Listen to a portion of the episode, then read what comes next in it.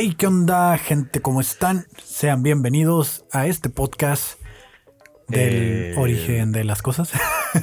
Sigo- la historia de las la cosas, el de las origen de las cosas. eh, algo de las cosas, ¿no? Algo de las cosas. Estamos por definirlo bien Todavía, exactamente. todavía estamos definiéndolo, güey.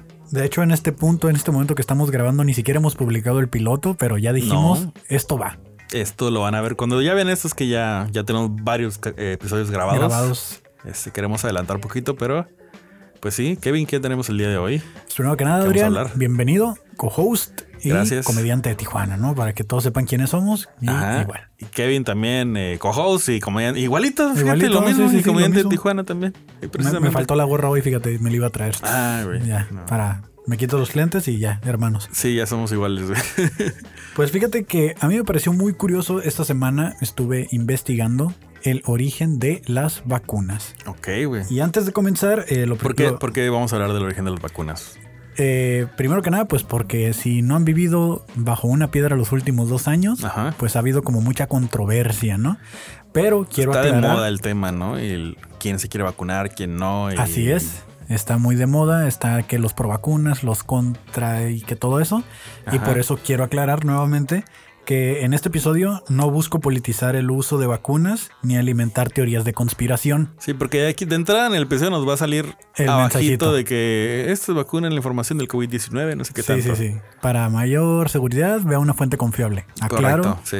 que no voy a hablar de ese origen de esas vacunas. Ajá. No voy a hablar de, de nada que tenga que ver con política. Sí voy a mencionar un poco el COVID, pero es mm, nomás por a futuro, ¿no? Sí. Pero realmente, pues, me pareció curioso porque re- la- el desarrollo de la medicina a lo largo del tiempo, pues, nos ha permitido tener, eh, pues, un mayor nivel de vida, ¿no? O sea, se ha Sí, prolongado claro, sí. el... Conforme va avanzando la eh, tecnología en la medicina, nos ayuda también en la calidad de vida de los seres humanos. A Así es. extender nuestro periodo de vida, etcétera, etcétera. Correcto. Y pues que también, como los virus van mutando y van saliendo cosas nuevas, pues que podamos sobrevivir a eso. Sí, sí, ¿no? sí. Mayor inmunidad también de repente. Por Sí, ejemplo, ahorita con el COVID.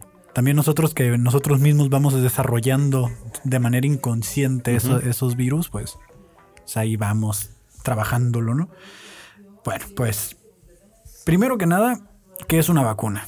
Básicamente Ajá. es una preparación química que es suministrada al cuerpo con la intención de generar inmunidad para prevenir el padecimiento grave de alguna enfermedad. Las vacunas son un tema muy serio. Con- O sea, la vacuna no es el, el plastiquito, ¿no? No. Es el es el liquidito. es el liquidito, que la está vacuna. dentro. Esa Es- la vacuna. Es una preparación química que Ya. alguien dijo, ah, por ahí va, ¿no? Por ahí Sí, va sí, el, sí. de ese. Y e incluso una vacuna puede ser tan importante que para viajar a un país y tener acceso a él Sí. es necesario que te vacunes Sí, con sí, ciertas Sí que, sí enfermedades. sé que hay varios países en los que no puedes entrar si no tienes ciertas vacunas. Entonces, por ejemplo, he escuchado como de... Creo que China es uno de ellos. Ajá, incluso algunos de Sudamérica. No sé si Colombia te pides la vacuna... No me acuerdo cuál te pide, pero que no puedes entrar si no la tienes. Yo recuerdo así como la fiebre amarilla Ajá. y por ahí desde en Italia me parece, países europeos también te piden que tengas tu historial de vacunas completito para poder entrar. Ok. Porque pues es bien sabido que si tú vas a un país te puedes enfermar incluso por beber de su agua, porque Claro. tu organismo no está acostumbrado pues a, al tipo de bacterias o virus que hay en ese ambiente, ¿no? Sí, claro. Que es mucho de lo que nos pasa cuando comemos en lugares nuevos, ciudades O cuánta nuevas. gente que no viene a México y se, se este, intoxica con, con la comida de aquí, o algo. ¿no? Sí, de volada. sí.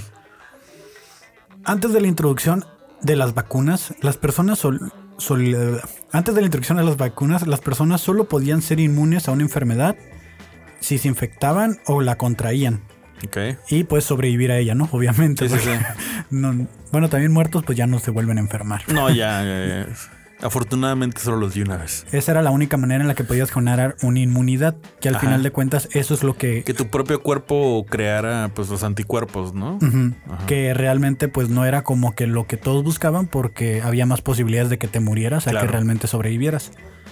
Es importante mencionar que el uso de la herbolaria no está considerado como vacuna, pero tomando en cuenta que el propósito era generar una inmunidad, encontré algunos datos previos al descubrimiento de las vacunas que conocemos.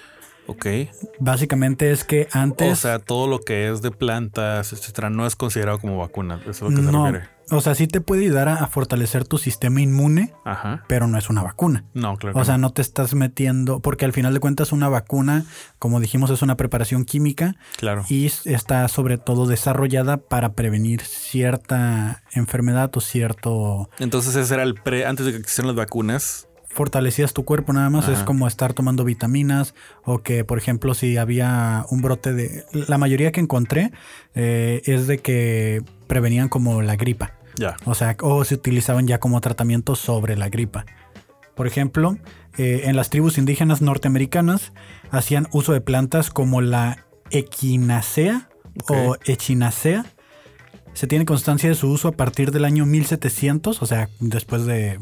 que- No fue hace tanto tiempo, güey. no fue hace tanto tiempo, pero fue el primer registro. O sea, ellos pudieron haber utilizado desde mucho Ya, antes ya, ya. porque eran plantas de aquí. Recuerda que pues el descubrimiento de América y todo eso pues Sí, sí, no sí. ocurrió. No tenemos mucha información previo a eso. Eh, y se utilizaba más que nada para reducir o prevenir el resfriado común. Ujú.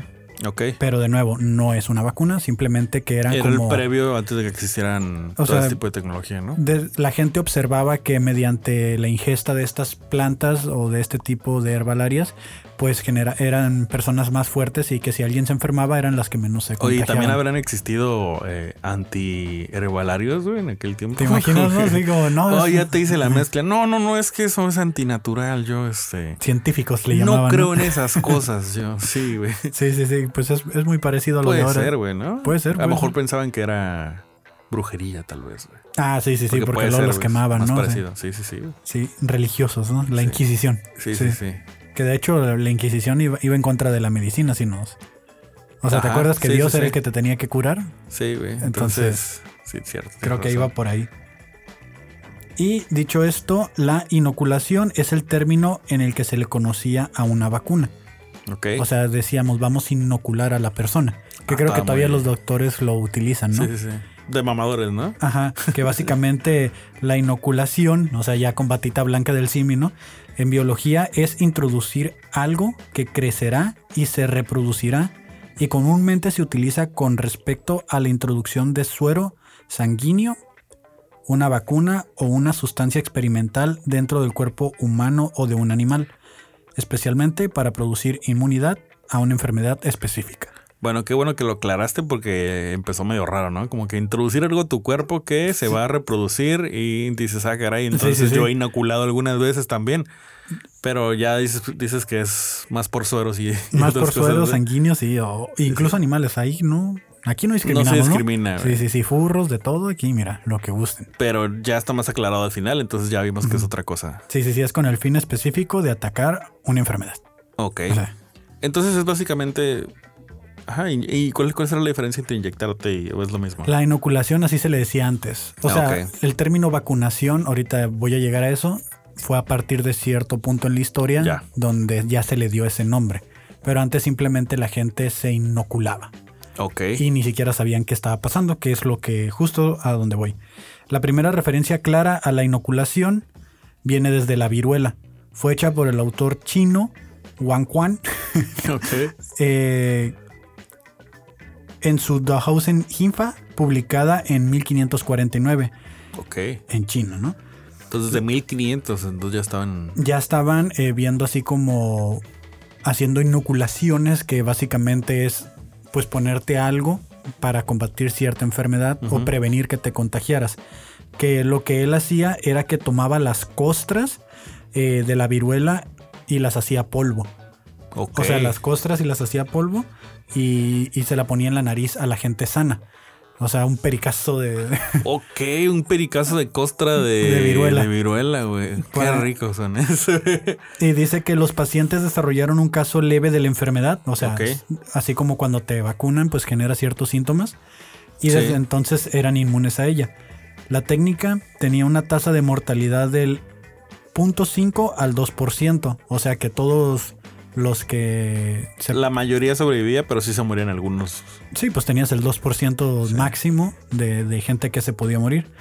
pero era consider- considerablemente menor que la tasa de mortalidad, que era del 20 y 30% de la gente que contraía la, la enfermedad. Sí, sí, estás hablando de más de De un chingo, ¿no? 10 veces más. 17, Ah, sí, cinco 10, 10 veces Ajá. más. Pues sí, 20 al 2, Ujú. 10 veces más. Eh,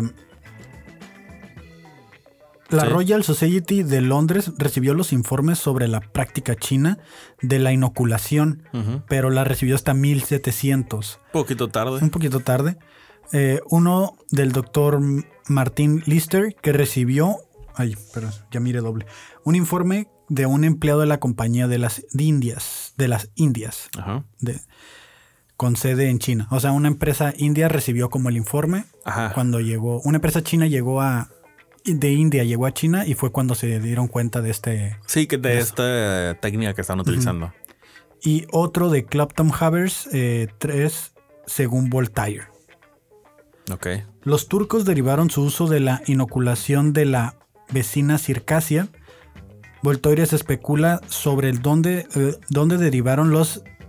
Es que son puras palabras de como científicas. Ya, ya. Pues sí, estás hablando de vacunas, güey. También eh, este, va a tener mucho. En pocas palabras dice, los chinos practicaban esto desde hace 100 años. O sí, sea, y lo empezaron a copiar en, de aquí, de aquí para allá, de aquí para allá, como vimos en el primer capítulo también de los bancos, como que, oye, qué chingón esto, vamos a llevarlo a nuestra ciudad. Entonces fue algo parecido, ¿no? Así es. Y pues se, empezó a esparcir la voz. eh, eh, pues, Pero no es tan Europa, rápido, o sea, no es tan rápido No, como, es pues, como que pasaron 100, 200 150 años. años o sea, aproximadamente. Estamos hablando de 3, 4 generaciones, güey. Y de hecho, vamos para allá también, pero eh, a partir de la primera vacuna ya que se le puso como término vacuna, pasaron casi 100 años nuevamente para que la gente dijera, hey, pues si ya funcionó este método, hay que buscar más maneras de hacer inmunidades, ¿no? Ajá. Pero que- ahí seguimos hablando de que eh, se introducía por la nariz o. Ok. De hecho, ahorita vamos a ir a los diferentes métodos de vacunación que existe o los tipos de aplicación, ¿no? Ok.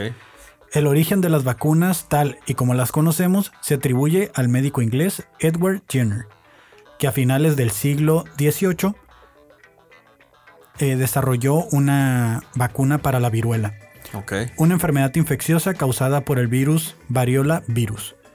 Llegaba, llevaba afectando a la humanidad desde hace 10.000 años antes de Cristo. Desde el año madre, güey. 10.000 antes de Cristo. Y dijo, ya me harté, ya pasó mucho Ya, tiempo, ya. voy a hacer algo al respecto, ¿no? Sí, imagínate, ¿no? Como que nadie ha hecho nada, güey. 10.000 años, ¿no? Ya tienen 10 mil ahí- años, güey. Ya estoy cansado. Ya, como que ya estuvo, ¿no? De estar ahí nomás viendo cómo todos Sí, nos sí. Morimos. toda mi familia se murió, voy a inventar una vacuna. Se supone que desde ese año hasta este punto fueron 400.000 muertes anuales por el virus de la viruela. pues un chingo, güey. Pues sí, sí, eh, aquí ahorita cuánto lleva el COVID, como un millón, dos millones ya. sí, sí, sí. Y son dos años, o sea, imagínate. Y Por antes no era- 10 mil años. pero antes no había tanta población. También, No, o sea, se morían grandes cantidades de población güey, para la época en la que era. Y esto solamente en Europa, porque pues no habían descubierto América, ¿no? Pues No, bastante- estamos a toda madre aquí sin sus enfermedades. Que de hecho fue lo que pasó. ¿Qué pasó cuando llegaron? Pues nos Sí, trajeron la viruela. con sus enfermedades, claro. Edward Jenner, médico inglés, aprendió de una lechera que se creía protegida. O sea, la señora decía que ella estaba protegida de la viruela porque ya había contraído el virus, pero de las vacas, la viruela vacuna. Jenner decidió probar esta hipótesis, que básicamente eh, lo que explican es que a las vacas les da viruela, pero es diferente, no es el mismo virus, es, muy parecido. como una variante. Y en las llagas que se les hacen, de este, ahí es donde se les, se les produce el virus. Entonces, como pues la señora o la gente que son los lecheros de ese entonces, al estar ordeñando las vacas o, o trabajando con ellas, si les tocaban una llaga se contagiaban y esa parte del cuerpo se les infectaba, pero no desarrollaban más allá a, a que les fuera a afectar grave Como la de los humanos. como ¿no? la de los humanos. Entonces, eh, probando esta hipótesis, porque la señora se creía inmune, pues Jenner inoculó a un niño, a James Phillips. James Ah, Phillips. sí, a un niño, güey. Sí, Sí, sí, sí. Hazlo con el niño, güey. De hecho, creo que era como el hijo de su jardinero o algo Qué así. hijo güey. de puta, güey. O sea, el niño estaba toda madre. Simón. Y le dijo el jardinero así como, ¿qué onda? Préstame tu morrito, ¿no? Para que... Qué, qué cabrón, güey. No, aquí no estoy hablando de cosas raciales, ni clasistas, ni Era nada. con fines Científicos. científicos. Claro Dijo, vamos sí. a ver si se muere el niño, pues era con fines científicos. De hecho, algo que se mencionaba donde estuve investigando es que hasta ese punto eh, nunca se había definido como una ética dentro de la investigación científica. Me imagino, güey. Imagínate ahorita, güey, que un niño para. De hecho, ahorita los niños son los últimos que van a vacunar, Sí, sí, ¿no? sí, o sea, es al revés. Entonces, eh, James Phipps, de 8 años, eh, con materia de una llaga de viruela, o sea, con materia de Ajá. que, que extrajeron de, de, llaga- de viruela vacuna, eh, se la pusieron en la mano. Eh, Phillips sufrió, Phipps sufrió una reacción local y se sintió mal durante varios días, pero se recuperó totalmente. Ok. En julio de Ay, bendito el 1900, Señor. de 1796, eh, ay, esto lo repetí, lo copié, lo pegué dos veces. Eh, ¿Qué le pasó? Dinos al niño, ya me tienes aquí con. ok, en 1976 tomó virus eh, humano, ah, ok. viruela Ya después humana. de que tomó el de la, el de Sí, la vaca. ya habían pasado un tiempo desde que había infectado al niño con, con el virus de la vaca y tomó viruela humana. Por eso pensé que lo había copiado, es que está muy, muy parecido. Eh, y al contagiar al niño, se dio cuenta de que no le pasó nada, se mantuvo sano. Ok. güey. Entonces no se contagió como se esperaba que se hubiera contagiado. Posteriormente, Jenner demostró que la materia de la viruela vacuna, que se había transferido de una persona a otra, como una cadena humana, había brindado protección contra la viruela. Pese Ok. que su método funcionaba, Jenner no tenía ni idea de qué era exactamente lo que lo protegía. Los inoculados con viruela bovina eh, pasaban a viruela humana y no les pasaba nada. O sea, el doctor estaba como en las maquinitas cuando haces un truco, te sale y no sé cómo me salió, pero lo hice, güey. ¿no? Ajá, O sea, haz de cuenta, ahí estaba ahí él paseando sus vacas virulentas, infectando a la gente, pero ya con eso logró Ajá. generar una vacuna. o sea, pudo haber hecho algo bien culero y. Y afortunadamente le salió el truco. No como aquí, ¿no? Que te pasaron la, la, la influencia de los puercos y de las aves y nos, nos salió al revés el tiro, ¿no? Sí, fue totalmente al revés, güey. De hecho, ni siquiera sabía que era un virus. O sea, no sabían qué estaba pasando. Simplemente era como... Era algo que te brotaba en la piel. O sea, no tenían ningún... Algo científico. Ah, o sea, ok, no sabían qué era en realidad. Ya. Tuvo que pasar casi un siglo para que se desarrollaran nuevas vacunas. Eso sí, a partir del año 1880 y en cuestión de 10 años se desarrollaron seis nuevas vacunas diferentes. Antrax, rabia, cólera, tétano, diftirea, esa sí no la había escuchado, y diarrea crónica, Porque pues ya hay vacuna, güey, por eso no lo he escuchado. intestinal grave. Sí, por eso. Porque de hecho muchas vacunas erradicaron enfermedades. Sí, sí, sí. Que dejaron. De hecho, eh, salió un caso, no sé si era de la fiebre amarilla o peste negra, no me acuerdo. Hace poco que con los antivacunas, güey, volvieron a salir casos, güey. Sí, porque no se estaban queriendo Porque vacunar, no se querían vacunar y precisamente es como que, güey, aguanta. Vamos a vacunar a esos niños que no tienen estos anticuerpos y lo necesitan, güey, porque se van a morir, güey. Sí, que el otro día miré un meme así que estaba un niño antivacunas con un niño vacunado y que le estornuda el vacunado y dice fatality. no mames. Después de Jenner llega Luis Pasteur. También desarrolló una vacuna para la rabia y el anthrax y participó en la popularización de las mismas, asignándoles el nombre vacuna. El origen, según Pasteur, viene de la palabra latina vaca, en homenaje al experimento de Edward Jenner de la inoculación de Ah, la. Entonces, de por las vacas, literal es vacuna. Ajá, por Ya. eso no tiene todo sí, el se sentido tiene del la mundo. traducción, la traducción exacta de Sí, vacuna. Es vacuna, por eso. Sí, sí, Se sí. te va a aplicar la vacuna. Ah, te hace haciendo. Ah, te voy a un- aplicar una vacuna como el de las vacas. Era un chiste muy de científicos, ¿no? Así Sí, como- sí, sí. Y ahorita ya para nosotros, de hecho, creo que llegó el punto cuando estaban buscando ahorita lo- las mascotas, ¿no? Para, para la gente que se animara a vacunarse cuando sacaron la pandemia y así. Ajá. Que decían, hay que ponerle a la vaca vacuna. Y es como, no sabíamos Pues, que viene de ahí, ¿no? Ya es, o sea, es un pleonasmo, ¿no? Como Sí. por ahí. Ok. El caso de polimelitis es específicamente... Poliomelitis, ¿no? Poliomielitis, correcto. Es específicamente impactante. Fue descrita por primera vez en 1840 por el médico alemán Jacob Hein. ok. La poliomielitis fue una enfermedad que afectaba principalmente a los niños, causando en algunos casos parálisis o debilidad muscular por, de por vida. Sí, la polio, la famosa polio. Sin embargo, esta enfermedad no se comenzó a controlar hasta los 50 años del siglo XX, cuando el médico estadounidense Jonas Edward Salk desarrolló la primera vacuna inyectable contra la poliomielitis. Poco después, el virólogo estadounidense Albert Bruce Sabine lo sustituyó por una incluso más efectiva que se administraba vía oral. O sea, hasta este punto ya Jenner, Pasteur y en este momento Albert Bruce ya estaban como más enfocados en el desarrollo de vacunas, ¿no? Ya había científicos ahora sí enfocándose en, en desarrollar enfermedades que realmente estaban afectando. Ok. Y ahorita que menciono la vía oral, pues cuando alguien piensa en una vacuna, pues en qué piensas, ¿no? En la inyección. Claro. En la sí, jeringa. Yo sigo pensando en eso, pero sé que todavía no existía, güey. O sea, No se existía. los ponían de otros métodos. Pero de hecho, eh, bueno, algunos de los métodos que existen para administrar una vacuna son el oral, intramuscular, subcutánea, intradémica y intranasal. Ah, Ok, a ver, explícamelos. Básicamente, el oral ah, pues fue implementada por primera vez por Jonas Edward Salk, que había inventado la vacuna de la polio, de los tres tipos de polio de hecho, pero tenía inconvenientes pues que era intramuscular. Sabin desarrolló una vacuna vía oral que se te suministraba con un terrón de azúcar. Ok. Eh, básicamente porque descubrió que el virus eh, se, ingeri- se entraba por la boca, entonces buscó esa misma manera para combatirlo. Entonces, oralmente.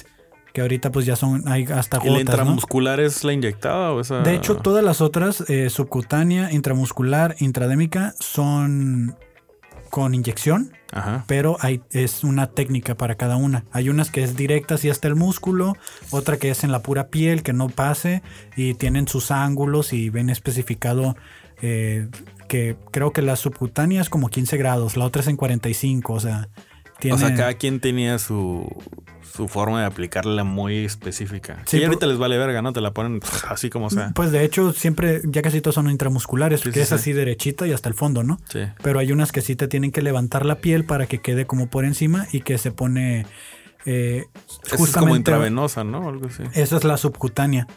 La que es así que no llega hasta el músculo es subcutánea. Que de hecho dice que lo hacen muchas veces para ver si tienes alguna alergia. Cuando quieren probar si tienes alergias, te la ponen subcutánea. Para que la reacción de la piel, ¿no? Ajá, para Ya. ver si, si va a hacer eso. Que de hecho, ahorita vamos a ver específicamente el caso. eh, en el caso de la vacuna intramuscular, es necesario que la entendamos como la que se aplica con jeringas, ¿no? Ujú. La primera inyección, con éxito, la llevó a cabo un médico alemán apellidado Schmidt. Schmidt. Imagínate el primer güey que vacunaron con jeringa, güey. Fue en que- 1665. Imagínate, estás así como que, ah, esperando tu vía oral y llegan con un pinche fierro. No, espérate, doctor. Pues de hecho, la vía oral Sí, llegó sí, sí. después. O sea, Ah, ok. La vía oral llegó. ah, ah, no traigo aquí el año. Pero sí llegó después. Esta, por ejemplo, las inyecciones se inventaron en 1665. Y, y no eran para vacunas precisamente. Eran como para tratamientos. Incluso se utilizaban para embalsamar cuerpos. Ah, que se inyectaban, les metían como zinc y otras cosas estuve viendo. Ya. De, este- de hecho, esta primer, es- este dato O que... sea, la inyección se inventó antes de la vacuna, Así es. como quien dice. Simplemente que adoptaron ese método para pues introducir Sí, sí, sí. El, el virus. el virus. La vacuna. En 1665 trató a un enfermo de sífilis utilizando una rudimentaria jeringuilla, artilugio ya experimentado dos siglos antes por el italiano M. Gattinara. De ese sí no supe qué onda. italiano, mira. Y muy mejorada por los ingleses Segren y R. Boyle. Que Boyle me suena. Boyle sí, el- sí, sí lo vimos por ahí en la primaria, yo creo, en la secundaria. Sí, que ellos la mejoraron en 1657. Dice que databa de dos siglos antes la primera jeringa que hay. De hecho, había una foto por ahí y vilmente es como la conocemos, pero de como de una especie de vidrio o metal así. Está muy raro. peligroso, Y una güey. pinche punta así toda. Yo parecía lápiz, güey. O sea, no sé. Era más un filerazo que, que una inyección como la O conocemos sea, ahora. te filereaban, pero con. Sí, o sea, te hacían el hoyo y te metían el líquido, pero así, pinche boquete, así. No es como ahorita que es un- una cosita así. ¿no? Piquetito de mosco que dicen, no, sí, súper sí. delgadito. No, esa cosa sí era. Casi era perforación de las orejas, ¿no? Sí. Wow, qué dolor. Las primeras inyecciones con jeringuilla de cristal fueron realizadas por el inglés Williams Ferguson. Y lo de cristal, güey. De hecho, eh, miré que pues calentaban y caliente pff, Ya tu madre En algunos casos. Imagínate que se te derrita. Que se derrite el vidrio. O, No, pues ya tienes un tatuaje ahí. que era una manera como desinfectarlas, ¿no? Pero Sí. ya después llegaron complicaciones de que cuando se empezaron a desarrollar enfermedades que se transmitían a través del contacto de sangre, como Sí. el SIDA y así. En 1869, eh, el francés Carle- Carley A. Luer perfeccionó la jeringuilla que a partir de entonces sería totalmente de cristal y evitaría infecciones. El primer modelo de jeringuilla fue el de Charles Gabriel Pravas, consistente en una especie de punzón filiforme con el que se hacían las primeras sangre agujero piel. O sea, se Sangre, hacía agujero, piel. Sangre, o sea, sangre, hacían, te hacían sangrar, pues, o sea, agujeraban la piel, Sí, sí, sí. que era como lo que te decía, de que eran muy grandes y Sí, pues sí, te sí. abrían completamente, ¿no? Tras la cual se retiraba la aguja que se unía a la canalura o tubito de corto de cristal, donde se almacenaba la sustancia el- medicamentosa o Ajá. inyectar mediante un émbolo. Sí, sí, sí. Que Que de es hecho lo que es el plastiquito que ahorita. Ahorita ya es todo de plástico, ¿no? Sí. Que de hecho, eh, un dato curioso es que la tripa, tripanofobia es la fobia a las Ah, caray. inyecciones. Órale. Es la fobia de esa que tiene la gente de que no, no, yo no quiero inyectar y que ven la aguja y que no Imagínate, pueden ver sangre. ahorita dices que pendejo, pero en aquel tiempo sí te la compraba, güey. O sea, si vas a ver una aguja Sí, sí, sí. que te va a desangrar. Pues sí dices, parecían "Ay, más güey". como una daga, güey. La estaba viendo y sí, sí parecían como dagas porque hasta las puntas están así todas chuecas, o sea, ni siquiera Sí, estaban no derechitas. estaban uniformes, güey. Y me imagino que muchas se reutilizaban, ¿no? Entonces. Y también no era así como, pues ahorita vemos y es como un tubito, ¿no? De metal aguja. Esa madre era nomás como una guía para hacerte el hoyo y tirar por ahí el, Chale, el líquido. Eh, esta era la única forma de evitar contagios con el nuevo método que hicieron. Que era intercambiar las puntas, ¿no? Ok. Y esto evitaba el contagio de enfermedades terribles como el SIDA o la hepatitis. Poco después se inventó en Dinamarca la jeringuilla desechable, aplicada por primera vez en la ciudad de Aarhus, Dinamarca. Ok, Luz Dinamarca. En general, la mayoría de los métodos para administrar vacunas es con jeringa. Solo el vía oral o internasal no utilizan la jeringa. Que el internasal Pues pues, no era como... sí. Sí, un pericazo, como dices, del... Pues puede ser un pericazo. que ya no se usan, ¿no? Ya casi no se usa. Miré que lo utilizan como más como para bebés o algo así. Lo más, lo que más se utiliza ahorita es vía oral y. De hecho, miré que el internasal nomás está aprobado como en algunos países. Y ya todo es oral y intramuscular o pues directamente inyección. ¿no? intravenosa. Ajá, una de esas tres. Sí, son las más utilizadas. Regresando a los científicos que dieron origen, un dato curioso es que aunque Salk y Sabin ayudaron a controlar una de las enfermedades que más preocupaban a la población en el siglo XX, ninguno de ellos quiso patentar su vacuna. Esto, supuesto esto ha supuesto grandes debates, ya que patentar las vacunas, ya que de paqueta- patentar las Tú vacunas, puedes. Tú puedes. no sí. mames, ambos hubiesen ganado muchísimo dinero. Sin embargo, Chale. Sí, güey, la Qué neta. pendejos, güey. La industria farmacéutica ahorita busca lo que sea güey. para hacer feria, ¿no? Y esos güeyes dijeron, no. Yo, por amor al arte. Sí, dijeron de hecho que lo único que querían era que llegara al mayor número de personas y que no les interesaba huevo. su propio beneficio económico. Cosas Pues como, bueno, lo que está pasando ahorita también, güey. Como por ejemplo, no sé si fue Pfizer o quién fue los primeros que inventaron la vacuna y dieron el, el- la patente ahí para que todos Para la que todos la utilizaran, producieran. Y pues sí, güey, se trataba como que de buscar la mejor solución el men- en el menor tiempo posible. No tanto como que hacer feria, porque no mames también. Si te ponías a hacer feria ahorita que estás viendo que la gente se está muriendo, bueno, por lo menos ahorita con toda la tecnología, se los iban a comer vivos la, la gente, güey, así como que pinches culeros. Pues de hecho. Y lo que qué chido, ¿no? Que, que nos donaron las vacunas. Sí, güey, eso es así. Actualmente existen un montón de vacunas para enfermedades muy diversas que se aplican de forma regulada en niños y adultos. Afortunadamente, y gracias a estas pequeñas ayudantes de nuestro sistema inmunitario, se salvan pues millones de vidas, ¿no? Según, la, claro. según la OMS, entre 2 y 3 millones de vidas al año. Sí, son un chingo, güey. O sea, nomás por cumplir con tu plan de vacunación. Y eso que ya no necesitamos un chingo de vacunas, porque ya ahorita ya nacemos con un chingo de inmunidades que precisamente esas vacunas nos dieron. güey. Pues sí, de hecho eh, dice que al día de hoy existen eh, ya calendarios de vacunas para que los profesionales sanitarios y los padres puedan vacunar a sus hijos con seguridad y en el momento adecuado. Estos calendarios cambian un poco dependiendo de la zona en la que viva, pero están enfocadas en las enfermedades que más frecuentes y más peligrosas son en esa área. Como son la hepatitis B o el virus del papiloma humano. Que fíjate que el virus del papiloma humano, mm, yo no recuerdo si es. Eh, Según yo, esa no te la administran. Ajá. Aquí, por lo menos en México, que yo sepa, no. Creo que esa sí la tienes que ir a pedir, ¿no? Sí. Entonces, ya yéndonos a futuro, ¿no? O sea, esto fue como el punto hasta donde llegamos en las vacunas, pero ahorita a dónde crees que vayan. O sea, ya tenemos soluciones que son que te ponen una parte del virus y tu cuerpo la reconoce, que es básicamente lo que sucedía, sí, la asimila, la combate y luego ya como que okay, ya tengo registro de que esta madre existe.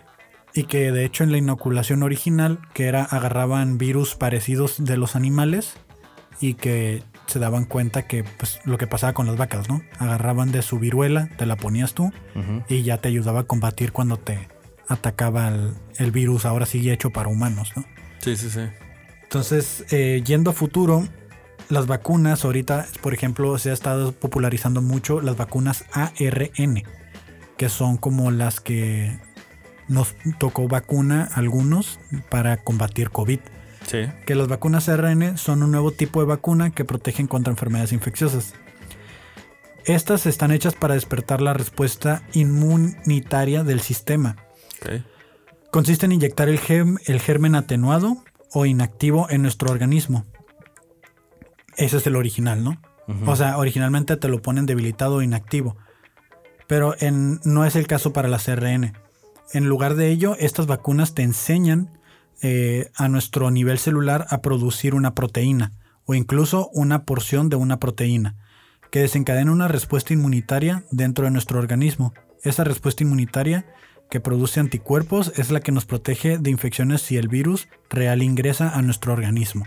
Ok, entonces ya eso tiene más tecnología en tu cuerpo, por decirlo de alguna manera. Sí, la verdad me sorprendió un chorro porque dice que básicamente ya no le estás diciendo este es el virus, aprende a combatirlo, sino le está diciendo esta es el arma para cuando entre el virus. O sea, es diferente. Ya, ya te está enseñando cómo chingarte lo más pelada, ¿no? O sea, ya te estás brincando un paso. Ya no le estás diciendo al cuerpo, a ver cómo te lo vas a chingar, sino te dice, ten, güey, esta es la proteína que tienes que desarrollar por si algo pasa, ¿no? el cuerpo la reconoce y dice, pues vamos a desarrollarla a ver si se ofrece. Y ya trae el arma ahí en chinga por si se ofrece para el futuro, güey. Así es. Que es básicamente pues desarrollar cierto tipo de... Eh, en este caso de proteína, me imagino yo, porque también cuando explicaban cómo funcionaba el COVID, era que básicamente era un, virus que se alimentaba de, de proteínas, ¿no? Que empezaba a generar proteínas alrededor de él y hacía como cierta infección. Entonces, en el caso de las ARN, por ejemplo, vamos a hablar del caso específico del COVID. El primer paso, pues, eh, se aplica en el músculo, en la parte superior del brazo. Una vez que las instrucciones del ARN ingresan a las células musculares, las células la usan para producir la porción de proteína. Una vez que nuestro organismo creó esta porción de proteína, la célula se descompone. Las instrucciones para deshacerse de ellas. O sea, ahí mismo te dice, esto fue lo que hiciste, ahora destruye. Y ya. El paso es como un entrenamiento para, para tu cuerpo, tus anticuerpos ahí. Que se me hace a mí así como pinche nanotecnología programada. Sí, tú estás ahí viendo Netflix, viendo pura pendejada y tu cuerpo con una pinche tecnología bien perra Entrenando dentro, combatiendo cosas. Pinche fuerza aérea y todo el pedo. Sí, güey, estoy todo pendejo en tu casa. la célula muestra la porción de la proteína creada sobre su superficie. Nuestro sistema inmunitario, esa es la segunda parte, ¿no? Eh, reconoce que la proteína es un cuerpo extraño y comienza a generar una respuesta inmunitaria. Y empieza a producir anticuerpos, como sucede cuando se produce una infección natural contra el COVID. O sea, entendiéndolo un poquito más, te pone, aprende que hay un cuerpo extraño y ese cuerpo extraño se combate con cierta proteína. Entonces tu cuerpo ya sabe que la siguiente vez que entre un virus parecido, tiene que hacer lo mismo. Sí. Entonces cuando entre el COVID, va a ser eso parecido. Ok. Al final del proceso, nuestro organismo habrá aprendido a protegerse contra futuras infecciones. El beneficio de las vacunas ARNM, como el de todas las vacunas, es que la persona que se le aplique tiene protección sin correr el riesgo de sufrir consecuencias graves contra... Claro. Sí, sí, sí, de que no es, tienes que hacer garantía de que no te vas a morir, güey. No es como antes de que ah, el 2% se moría. Sí.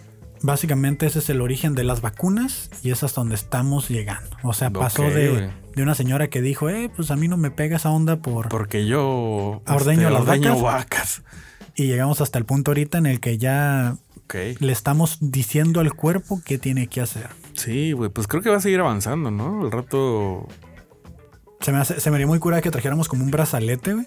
Y esa madre automáticamente estuviera acá haciendo pinches ecuaciones, buscando... O sea, que ya, que ya ¿no? sea el cuerpo el que esté pensando cómo crearte la inmunidad, sino que esa madre esté como una pinche computadora, así haciendo cálculos y todo de acuerdo a lo que necesitas. Pues es que tu cuerpo casi casi es una computadora también, güey. Pues sí, pero ¿qué tal y necesita por ahí cierta ayuda? Necesita el update. Ándale. Las, las- las, este, actualizaciones de, de las vacunas. Y a lo mejor ahorita son vacunas para toda la población. ¿Qué tal y tú ocupas una en específico? Una vacuna contra el cáncer, ¿no? Por ejemplo. Bueno, sí.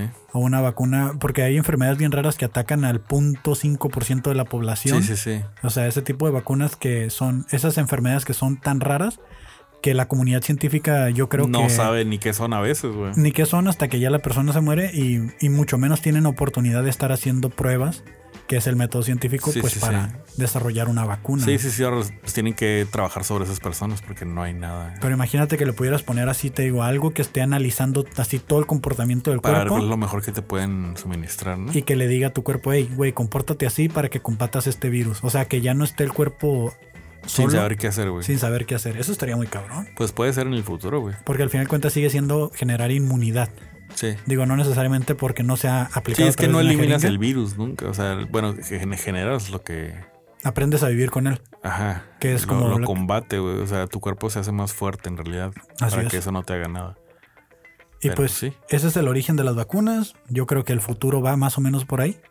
Sí, Todavía. Con esa tecnología. Porque de hecho, dentro de los datos y todo lo que vi, también muchas veces, eh, como lo que hicieron en el origen del COVID, que la gente que, que ya se había curado del COVID hacían como transfusiones de, de sangre, había como ahí unos tratamientos de plasma y todo incluso eso. ya nacieron bebés con inmunidad al COVID.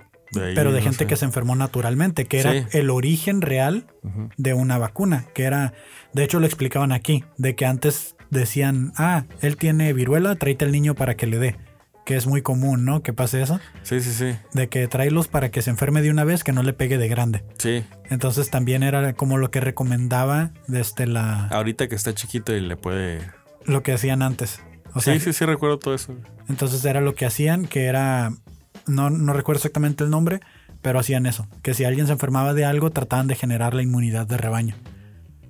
Pero Wow. pues, lo Órale. bueno que ya tenemos tecnología, ¿no? Pues de ahí viene la palabra vacuna entonces de las vacas, güey. Era, era tan simple que nunca lo hemos visto. no, aunque A lo mejor ustedes ya lo sabían, yo la verdad no sabía. Yo tampoco lo sabía. no lo recordaba. Me- y me sorprendió mucho también el desarrollo de las jeringas, güey, o sea, Sí. digo, este es el origen de vacunas, no de las Gracias por, jeringas. gracias por tener esa tecnología de con jeringas, jeringas, Yo- y ahorita ya hay diferentes tamaños, ¿no? De que el- unas chiquititas Sí, que hay ya unas ni que son sientes. así y otras más larguitas. De hecho, sí, vas a la, a la farmacia. Yo recuerdo cuando fue, me estaba inyectando también, era como que, ay, ¿de qué medida la quieres? Y yo, no, pues una normal, no sé. Que no me O duela, sea, ¿no? sí, una que no se sienta. Sí, sí, sí, ya hay tecnología también para eso. güey. Y como en las películas, ¿no? A veces de que, que nomás le hacen así como que pss, y se la ponen y que ni se ve nada, ¿no? Que ni, pa- ni parece que tiene agujas, ¿no? Sí, sí, sí. se me hacen curadillas. Como una chiquitita, así como, este, ¿cómo se llaman? Como chilillos que van en la pared de esos. Ándale, sí, sí, sí. chiquititas, güey, Los nomás, un piquitito, güey. Pues ese fue el origen, amigos. Espero que les haya gustado la investigación. Me fui un poquito más tecnológico que. Ahí Del- está, pero estaba interesante, güey, también saber Sí. el origen Sobre de todo ahorita en las estos cosas. tiempos, ¿no? De que Ajá. la gente se. Pues ahí está, amigos. Nosotros no vamos a decir si se tienen que vacunar o no. Ustedes ya saben ahí el origen de la vacuna. Este, muy interesante, güey, muy interesante. Por lo Me menos ya tienen un tema para conversar en la peda, ¿no? Ya tienen más información, ya están más informados para su siguiente pedita. Y pues gracias por, por vernos. Gracias por haber estado aquí en este podcast. ¿Dónde te pueden encontrar, Adrián? Eh, pues depende de dónde ande. Depende. Depende Claro ese día sí. donde esté. Eh, a Pero mí para pueden- que sepan dónde ando. En Instagram pueden seguirme como a.mondragón. Ahí estoy. Este. Subiendo cosas. Eh, y ya, a ti, ¿dónde te podemos encontrar? Y también en Instagram como Kevin Cartón. Me Kevin encontrar. Cartón. Y no se olviden suscribirse al canal de Cartón y Podcast Entertainment para consumir este y más contenido. Y pues esta eh, todavía no tiene Instagram ni nada, pero pues vemos si después tiene. Si no, pues nada más escúchenos ahí donde, donde Spotify. salga esto. En Spotify. Spotify. Este, Apple gracias, Podcast. Amazon Music Ahí estaremos. y el que nos quiera Cuando, pagar. es- cuando eso salga, porque todavía no sale. Todavía no sabemos si sale. Pero si lo están escuchando es que sí salió, pues. Nada más que se- para que se den una cuenta de cuándo una idea de cuándo grabamos esto, pues Hay cosas de Halloween aquí, Aquí en la mesa. para quien nos esté escuchando. Pues muchas gracias, nos estamos viendo entonces. Hasta la próxima. hasta la próxima amigos. Bye.